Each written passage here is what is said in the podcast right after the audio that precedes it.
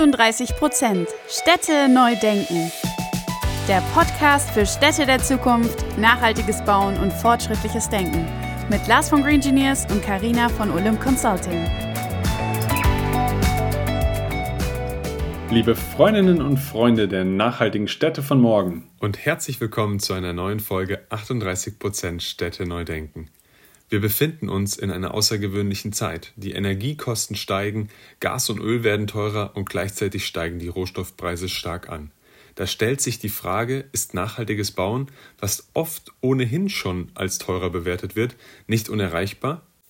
Wir sagen nein und UBM sieht das auch so. Freut euch auf eine spannende Folge mit dem österreichischen Geschäftsführer von UBM, Gerald Beck. Weil nachhaltiges Bauen nicht immer kostenintensiver ist und schon ganz bald zum Standard wird. Bleibt dran und wachst über euren Tellerrand hinaus. Ja, herzlich willkommen, Gerald, in unserem Podcast und schön, dass du heute da bist. Ja, auch ein herzliches äh, Guten Morgen von meiner Seite. Vielen Dank, dass ich dabei sein darf. Ein unheimlich spannendes Thema und ich freue mich auf unseren Podcast heute. Herzlich willkommen auch von meiner Seite. Schön, dass du da bist. Gehen wir gleich auf die erste Frage ein. Wer bist du und was macht UBM? Also mein Name ist Gerald Beck. Ich bin äh, Geschäftsführer der UBM für Österreich verantwortlich und äh, bin seit circa fünf Jahren im Unternehmen und seit äh, fast 30 Jahren in der Immobilienbranche und da vorwiegend in der Projektentwicklung tätig. Ein unheimlich spannendes und sehr zukunftsorientiertes Thema jeden Tag und jede Stunde und sehr erfüllend für mich. Okay, cool. Ähm, steigen wir gleich mal mit so einer richtigen äh, großen Frage ein. Ähm, was bedeutet denn für euch als UBM Nachhaltigkeit und was ist auch in dem Bereich dein Aufgabenfeld? Wir als UBM sind ja ursprünglich ein äh, 150 Jahre altes Unternehmen, das in der Ziegelproduktion begonnen hat und sich sehr früh darauf äh, fokussiert hat, diese Lehmgruben, die seinerzeit für die Produktion von Ziegeln erforderlich waren, ähm, zu ähm, bebauen und zu entwickeln. Und daraus ist eines der ältesten Projektentwicklungsunternehmen, jedenfalls Österreichs, äh, entstanden. Äh, diese Tradition wurde auch immer fortgesetzt und äh, wir sind heute nach wie vor ein, ein Projektentwicklungsunternehmen, das in den Assetklassen Büro und Wohnen seinen Schwerpunkt hat. Und bis vor fünf, also bis vor, vor, vor Corona hatten wir eigentlich einen Schwerpunkt zum Thema Hotel. Und mit Corona haben wir diesen Schwerpunkt aber ähm, anders orientiert und haben auf die Dinge, die wir immer schon mitgeführt hatten, großes Augenmerk gelegt und das war das Thema Nachhaltigkeit. Deswegen haben wir auch vor circa zweieinhalb Jahren unsere Strategie äh, sehr äh, spürbar umgestellt und äh, sind auf, den, auf die Tagline Green, Smart and More äh, gekommen, um das herauszustreichen, womit wir uns wirklich gerne und intensiv beschäftigen. Green, Smart and More ist eine Strategie, die nicht nur Begriffe darstellt, sondern eine Strategie, die wirklich bottom-up in unserem Unternehmen ähm, besprochen, analysiert und auch umgesetzt wurde, weil wir glauben, dass äh, nur diese Begriffe dann Sinn machen, wenn sie auch mit Leben und Inhalt geführt sind. Wir haben im Unternehmen, haben wir über alle Länder, haben wir Arbeitsgruppen installiert. Wir haben uns selber überlegt, was bedeutet das für uns, wo wollen wir damit hin, was können wir beitragen, damit diese Begriffe mit Leben äh, gefüllt werden. Und die äh, Begriffe sind in, insbesondere zum Fachbereich Green haben wir in einer, aus einer Fülle, aus einem ganzen Korb von Ideen haben wir zwei herausgegriffen, die wir wirklich intensiv äh, und vor allem auch bei allen Projekten äh, berücksichtigen. Und hier ist an allererster Stelle der Holzbau zu sehen. Ähm, wir haben heute die ähm, Vorgabe für uns getroffen, dass wir kein Gebäude mehr richten, wo nicht der Holzbau eine wesentliche Rolle spielt. Wir sind bei allen unseren Projekten dazu verpflichtet, Holzbau äh, einzusetzen, sofern es nur irgendwie möglich ist. Wenn wir beispielsweise ein Innenstadtpalais sanieren, wird das zwar äh, weniger wahrscheinlich sein, aber bei allen Neubauten, aber auch bei Sanierungen versuchen wir Holzbauelemente mit aufzunehmen. Das ist jetzt nicht nur reiner Holzbau, sondern es ist auch äh, Hybridholzbau, weil natürlich ab einer gewissen Gebäudehöhe äh, der Holzbau in einer Kombination mit Betonelementen auch nur sinnvoll ist. Äh, wir haben schon sehr, sehr viele äh, Projekte äh, damit in Planung. Und wir haben auch eines ganz konkret bereits auch umgesetzt, um das auch wirklich einmal auszuprobieren weil nur wenn man es macht, wird man auch erfahren, wo die Herausforderungen und Chancen sind. Das zweite Thema, das wir im Rahmen unserer Strategie Green ähm, gewählt haben, ist, dass wir bei all unseren Projekten, wo es möglich ist, Geothermie zum Einsatz bringen, weil wir glauben, dass eine dezentrale Energieversorgung äh, die Zukunft ist und auch klimaschützend wirkt. Und wir haben das auch bei einigen Projekten bereits äh, in Umsetzung. Und darauf können wir, glaube ich, auch mit äh, Fug und Recht stolz sein. Der zweite Themenkomplex aus unserem äh, Strategie-Portfolio ähm, Green Smart and More ist das Thema Smart.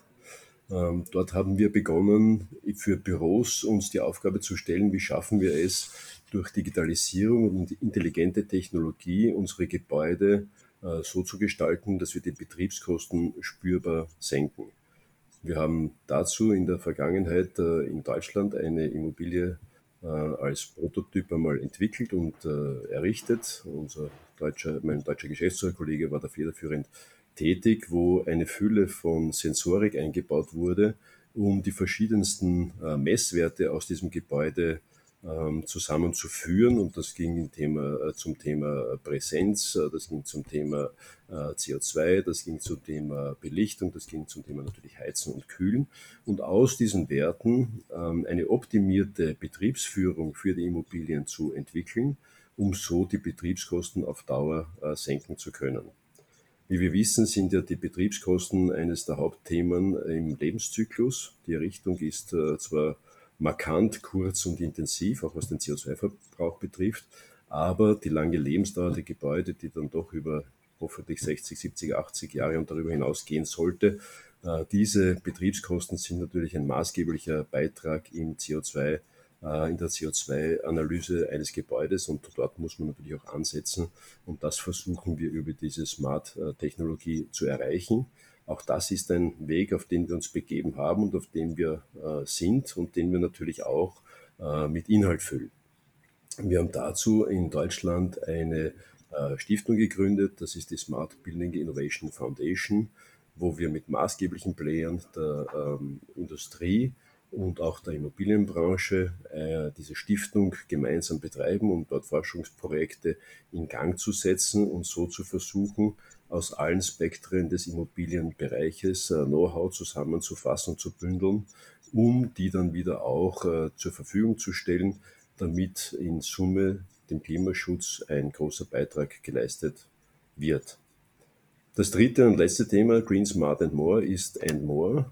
Das ist ein bisschen erklärungsbedürftig, aber kommt aus unserer Historie äh, der Hotelerrichtung. Wir haben also viele, viele, wir haben über 60 Hotels entwickelt und errichtet und haben dort äh, ein eigenes Interior Design Team immer gehabt, das für die Story in diesem Hotel verantwortlich war, die die ganze Inneneinrichtung gemacht haben, das ganze FFNI ähm, gestaltet haben und daraus äh, immer Immobilien aus einem Guss geschaffen haben. Und für unsere Kunden, also für unsere Hotelgäste, so eine Wohlfühloase in unseren Objekten geschaffen haben. Und dieses Know-how wollten wir natürlich mitnehmen. Und äh, wir wenden das jetzt an, damit wir für Allgemeinbereiche in Büros und äh, Wohngebäuden, aber auch für individuelle Mieter im Bürobereich ähm, Angebote machen können, wie sie ihre modernen Arbeitswelten und Wohnwelten gestalten können. Wir haben ja gesehen, dass also im Zuge der Corona-Krise äh, das Thema Büro einen ganz, ganz neuen Stellenwert äh, bekommt oder einen veränderten Stellenwert bekommt. Und um hier Antworten geben zu können, wie Mieter äh, sich in ihren Büros hinkünftig auch wohlfühlen und das erzielen, was sie erzielen wollen, nämlich soziales Zusammenkommen, interagieren, aber auch konzentriertes Arbeiten, auch natürlich ein effizientes Büro. Das sind alles Dinge, die unser Interior Design Team ähm, intensiv betreut und die wir auch in, unserer, in unserem Headquarter in Wien auch bereits äh, ausprobiert und umgesetzt haben. Und ich kann nur sagen, das Ergebnis ist, äh, spricht für sich und jeder ist herzlich eingeladen, sich das einmal anzusehen, weil man auch sieht, wie moderne Arbeitswelten wirklich funktionieren können. Vielen, vielen Dank für diesen holistischen Blickwinkel. Also da hast du jetzt sehr, sehr viele Themen mit angesprochen, die Firmengeschichte auf die sehr, sehr lange Firmengeschichte, auf die ihr zurückschaut, aber auch die Holzbauweise, die ihr in unterschiedlicher Form schon mit in eure Projekte sozusagen auch verpflichtend für euch eingeführt habt, was ich sehr, sehr interessant finde. Und dann auch diese kompletten drei Themengebiete. Wir als Green Engineers sprechen immer von Biologie, Technologie und Materialeinsatz, aber auch das finden wir bei euch jetzt in den Ansätzen schon wieder, was ich genial finde. Wie ist denn da vielleicht so ein bisschen die Rollenverteilung und welche Akteure braucht es denn intern und extern bei euch im Unternehmen, dass ihr diesen holistischen Blick, also Winkel, diesen gesamt ganzheitlichen Ansatz auch schafft? Naja, der erste Punkt ist einmal, dass äh, die Strategie einmal aufgesetzt gehört. Der zweite Punkt, wie ich das schon vorher kurz erwähnt habe, ist, dass es auch wirklich von allen ähm, im Unternehmen mitgetragen wird, weil eine Top-Down-Verordnung einer Strategie kann ja nur schlecht funktionieren. Es muss ja jeder ein Commitment abgeben. Und was wir damit schon auch schaffen, das ist für mich auch ein sehr wichtiger Punkt, dass wir für alle äh, Menschen, die in unserem Unternehmen arbeiten, auch einen gewissen Sinn stiften. Ähm, wir wissen ja aus, äh, das liest man in vielen Zeitungen, dass natürlich der Sinn im, im, im Leben und vor allem auch im Arbeitsleben einen immer höheren Stellenwert äh, bekommt. Und äh, was wir auch jungen Menschen, die zu uns kommen, anbieten können, ist, dass dieser Sinn in einem Immobilienunternehmen, das für 38 Prozent aller also nicht wir, aber die Branche, äh, für 38 Prozent aller CO2-Emissionen äh, verantwortlich ist, dass dieser Sinn darin besteht, diese 38 Prozent äh, zu verändern und zu reduzieren und dass wir alle natürlich einladen, hier auch mitzuarbeiten. So, wenn jetzt die Menschen daran glauben und gemeinsam daran arbeiten, diese Ziele zu erreichen, bedarf es natürlich auch einer Struktur und einer Organisationsform, die das äh, ermöglicht. Wir haben zum Thema Holzbau äh, eine, eine zentrale Holzbauabteilung äh, gegründet, wo wir uns äh, Fachleute geholt haben, die jetzt mittlerweile fünf Personen umfassen. Und das ist zwar, klingt zwar nicht viel, aber das sind echte Know-how-Träger, die länderübergreifend ähm, unsere, unsere Holz, unser Holzbau-Know-how entwickeln, weiterverbreiten und im Unternehmen auch äh, umsetzen. Unsere Projektteams haben natürlich jetzt nicht die äh, jahrzehntelange Holzbauerfahrung, muss man auch ganz offen sagen. Aber wir haben uns auf den Weg gemacht und haben gesagt, wir wollen das äh, selber erlernen, selber begreifen und auch selber umsetzen. Wir hatten vor ähm, drei Jahren die Idee, dass wir eine, ähm, bei einem Wohnbauprojekt einen, einen Versuch starten, einen Feldversuch starten und haben dort bei fünf äh, Stadtvillen, die wir gebaut haben, gesagt, eine dieser fünf Stadtvillen werden wir in Holzbauweise errichten und die anderen vier werden in der ursprünglich geplanten konventionellen Bauweise errichtet, damit wir einfach einmal sehen, ähm, bei gleichartigen Gebäuden, was die Unterschiede sind und wo die Herausforderungen liegen. Ähm, das haben wir umgesetzt und sind auf sehr, sehr viele Dinge draufgekommen, wo der Vorteil eines Holzbaus ist, aber auch äh, wo der Nachteil des Holzbaus ist. Und ähm, was wir auch mit unseren Spezialisten dann analysiert haben, ist, im Holzbau haben wir äh, die Herausforderung von Anfang an Holzbau zu denken, Holzbau zu planen und Holzbau umzusetzen. Was nicht gut funktioniert ist, wenn man konventionelle Bauweisen einfach auf äh, Holzbau ummodelt und versucht, ähm, das quasi statt Beton einfach nur das Material zu wechseln um dort ein ähnliches Ergebnis zu erzielen. Das kann und wird so nicht funktionieren, sondern Holzbau, sage ich, muss nicht nur bei der Planung schon beginnen. Holzbau sollte eigentlich bereits in der Widmung, also in der Flächenwidmung äh, passieren, weil die äh, Holzbauindustrie natürlich gewisse Vorfertigungsmaße hat und dann kostengünstig produzieren kann, wenn diese Maße eingehalten werden. Dem steht natürlich äh, immer wieder die Flächenwidmung äh, entgegen weil wir hier mit Baulinien äh, gewisse Restriktionen haben und wir als Projektentwickler natürlich jeden Quadratmeter ausnützen müssen, um das Grundstück optimal verwerten zu können. Das steht aber wiederum einer äh, optimalen und optimierten äh, Holzbauweise entgegen. Und was wir versuchen, oder was ich auch versuche in Gesprächen mit vielen Behörden ist, dass wir Strukturgebietswidmungen bekommen, wo wir eine gewisse Flexibilität für den Holzbau bekommen, um hier kostengünstige äh, Arbeitsweisen und Bauweisen auch äh, zu erhalten. Das ist eine langwierige Aufgabe. Das ist nicht etwas, was von heute auf morgen umgesetzt äh, werden kann, aber es ist eine Möglichkeit, wie alle gemeinsam, nicht nur wir als Projektentwicklungsunternehmen, auch die öffentliche Hand, gemeinsam ähm, Maßnahmen setzen kann, um Klimaschutz äh, zu betreiben, ohne großartig viel Geld ausgeben zu müssen. Das ist echtes äh, Brainwork, was hier hinein muss. Und äh, ohne großartigen finanziellen äh, Mittel kann man hier bereits Effekte erzielen. Und da sind wir ähm, an vorderster Front tätig, um diese Botschaft auch überall zu platzieren. Gerade wenn wir jetzt so viel über Holzbau sprechen, dann stößt man bei euch auch schnell auf ein sehr spannendes Projekt, äh, das Leopold-Quartier. Ihr sagt selbst, es ist Europas erstes Stadtquartier in Holzbauweise. Ähm, was kannst du denn uns über dieses Jahr quasi Leuchtturmprojekt erzählen und was ist eben auch das nachhaltige Ziel dabei? Ja, das Leopold-Quartier ist ähm, gerade richtig gekommen zum Strategiewechsel, ähm, weil ursprünglich war dort ein sehr großes Hotel geplant gewesen mit einem riesigen Konferenzbereich, wo wir dann natürlich im Zuge von Corona draufgekommen sind, dass das jetzt nicht die schlaueste Idee ist. Und äh, dann gesagt haben, okay, dann in Kombination mit unserer neuen Strategie Green Smart and More äh, machen wir es hier gleich mal richtig und packen den Stier bei den Hörnern und versuchen 75.000 Quadratmeter im Zentrum äh, von Wien äh, gleich einmal in Holzbauweise zu errichten. Ist natürlich eine große äh, Herausforderung und wir wussten am Anfang auch nicht, ähm, wo das am Ende des Tages hinführt. Was daraus geworden ist, diese eine wirklich tolle äh, Zukunftsperspektive und ich denke, es wird das äh, moderne Stadtquartier des 21. Jahrhunderts äh, werden, zumindest des beginnenden 21. Jahrhunderts, wo wir die beiden Hauptthemen, die wir uns vorgenommen hatten im Rahmen unserer Green Smart and More Technologie, nämlich den Holzbau und die Geothermie, auch bereits äh, umsetzen.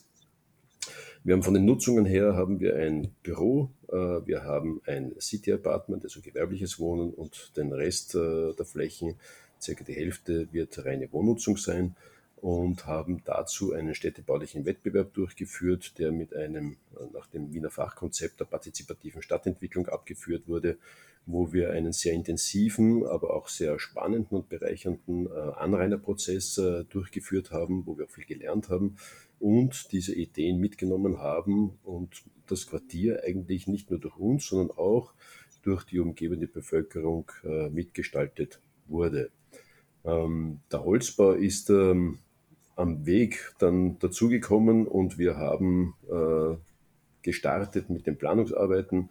Wir sind mitten äh, in der Einreichplanung. Das heißt, wir werden hoffentlich äh, gegen Ende des Jahres die Einreichung abgeben können. Und es sind technische Lösungen entstanden, die mich selber auch sehr überrascht haben, äh, weil mehr Holz äh, drinnen ist und möglich ist, als ich das ursprünglich für möglich gehalten äh, hätte.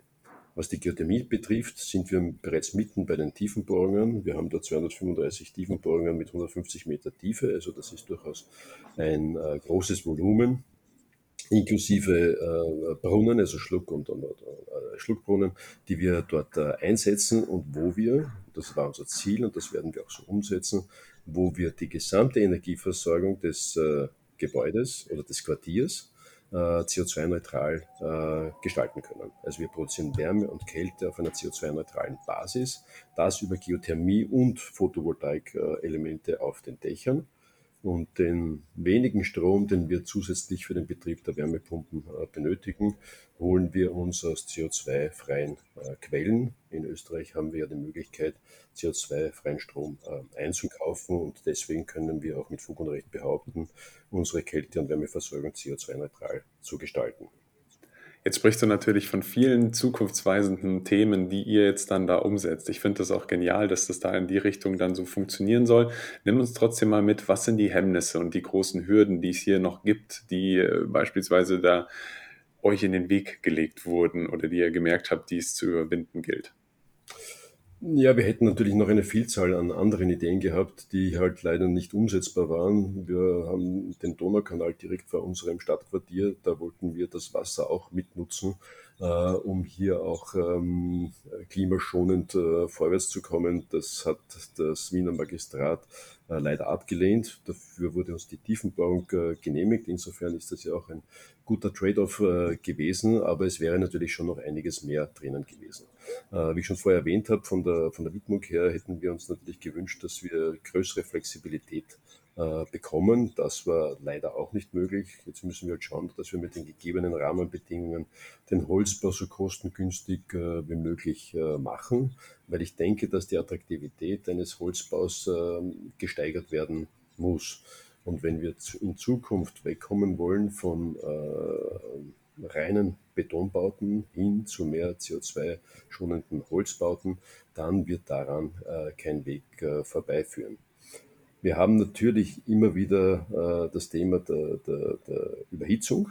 Wir haben auch hier für, unsere, für unser Projekt Überhitzungsanalysen äh, gemacht und wir haben auch in der Umgebung viele Hitzeinseln die wir natürlich auch versuchen, mit unserem Nachbarn gemeinsam äh, zu koordinieren und zu schauen, dass wir, wenn wir ein Quartier schaffen, nicht nur auf unserem äh, Gelände, sondern auch in der Umgebung zusätzlich Grünraum äh, schaffen. Das ist auch ein Hemmnis, was nicht immer leicht umsetzbar ist weil natürlich bei einer Projektentwicklung, die komplett neu entsteht, äh, die, die, die Behörde auch vorschreiben kann, was natürlich an Grünraumgestaltung äh, zu passieren hat. Äh, dass die Nachbarn mitziehen, ist immer wieder eine sehr, sehr schwierige Aufgabe, aber wir bleiben natürlich dran und wollen auch mit unserem ähm, grünen, also wirklich sehr großen grünen Innenhofbereich auch ein Beispiel schaffen, wie man auch mitten in der Stadt eine äh, klimaschonende und angenehme äh, Klimasituation schaffen kann. Das ist auf jeden Fall die richtige Einstellung. Jetzt habt ihr als UBM ja eine sehr lange Geschichte, aber mit Sicherheit auch noch eine ganz lange Zukunft. Vielleicht kannst du noch so ein bisschen uns einen Einblick geben, wo wird es für euch hingehen? Was sind so die nächsten Schritte, die ihr geplant habt? Ja, ich glaube, was wir jetzt einmal unter Beweis stellen müssen, ist, dass ein Holzbaustadtquartier funktioniert, dass es umsetzbar ist, dass es auch äh, so errichtet werden kann, ähm, dass es von der Kostenseite her ähm, funktioniert, weil Nachhaltigkeit äh, und Klimaschutz funktioniert ja meiner Meinung nach nur dann, wenn es sich äh, in irgendeiner Form auch rechnet. Vielleicht langfristig rechnet und dieses Bewusstsein muss man schaffen, dass jetzt nicht nur die Quick Wins da sind, sondern dass man auch äh, auf längere Zeithorizonte planen und rechnen muss. Aber am Ende des Tages wird es nur dann funktionieren, äh, wenn in der Geldtasche das richtige Ergebnis äh, vorhanden ist, weil auch wir sind nicht da, um, um Verluste zu produzieren. Wir sind hier, um auch äh, Gewinne zu erwirtschaften. Und auch wenn es über Umwegrentabilitäten geht, aber am Ende des Tages muss unterm Strich eine Plus stehen. Das ist eine Aufgabe, mit der wir uns natürlich sehr intensiv beschäftigen. Wir wissen natürlich, dass der Holzbau, muss man auch ganz offen sagen, aus heutiger Sicht durch die Restriktionen, die ihm noch begegnen, ähm, eine Spur teurer ist als der konventionelle äh, Bau. Was wir aber auch merken, ist, dass wir auf der Investorenseite schon sehr, sehr viele Anfragen haben, weil natürlich die ESG-tauglichen Produkte äh, bei den Immobilieninvestoren besonders beliebt sind hat den Grund darin, dass im Rahmen des Green Deals der EU die Refinanzierungssätze der Immobilienportfolios natürlich sich an ESG-Kriterien auch früher oder später orientieren werden.